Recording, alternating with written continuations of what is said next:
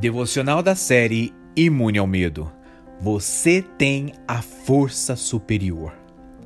O homem que vive com medo é um aliado de Satanás, quer ele goste ou não. A pessoa medrosa, ela ajuda o diabo a realizar seus planos aqui na terra. O medo é uma infecção, uma doença da alma que infelizmente pode se espalhar entre os cristãos. Eu tenho certeza de que o motivo pelo qual Deus proibiu os filhos de Israel de falar enquanto marchavam ao redor dos muros de Jericó era pelo simples fato de que eles teriam espalhado dúvida e medo entre eles mesmos se pudessem abrir a boca.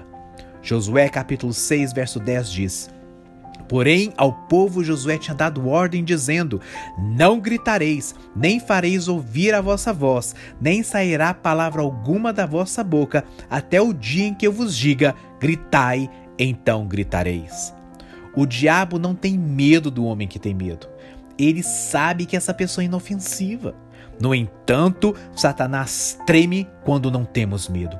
Quando Neemias estava reconstruindo Jerusalém, ele foi instigado a se esconder de seus inimigos. E eu gosto da resposta que ele deu. Em Neemias capítulo 6, verso 11 diz: "Todavia eu lhe respondi: Acha que um homem como eu deveria fugir?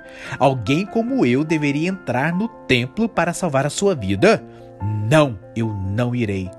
Daria o povo de Deus, os filhos e filhas do reino comprados por sangue, lugar à intimidação e ameaças?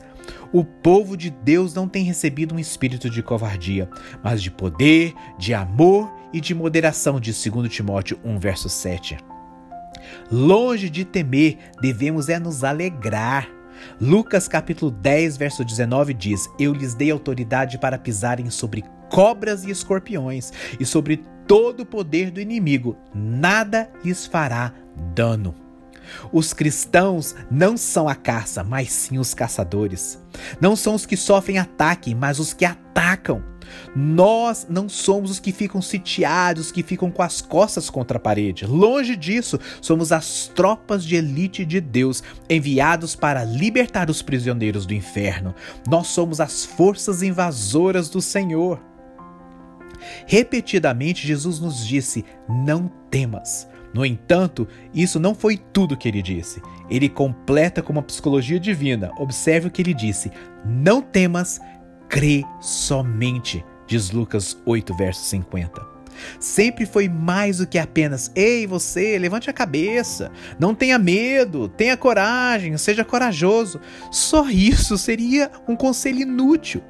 O medo é uma força e deve ser enfrentado por uma força superior. O medo é uma força negativa, um sinal de menos.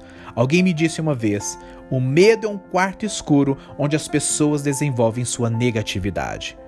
Somente uma força positiva pode cancelar uma força negativa, e essa força positiva é a fé em Jesus. Jesus está lhe dizendo hoje: não tenha medo creia somente. O oposto do medo não é coragem, mas fé. Em 1 João capítulo 5, verso 4 diz: "E esta é a vitória que vence o mundo, a vossa fé". Devemos entender uma coisa: não somos apenas aqueles que vencem o medo, somos os que viram a mesa sobre Satanás e faz com que os seus exércitos fujam de medo.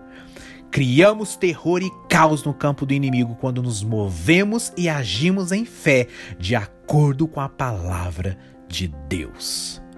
Que Deus te abençoe. Se você foi ministrado e abençoado com esta palavra, compartilhe com um amigo ou parente. Eu sou Emerson Rocha, do Cefam Brasil, Ministério do Evangelista Daniel Colenda, do fundador Reinhard Bonk. E eu compartilhei com você aqui uma devocional compilada do livro do evangelista Reinhard Bonk titulado Evangelismo por Fogo. Para receber periodicamente nossas devocionais em áudio, e vídeos do ministério, inscreva-se no nosso canal do YouTube e ative as notificações. O nome do canal é Cefam Brasil, Cristo para todas as nações.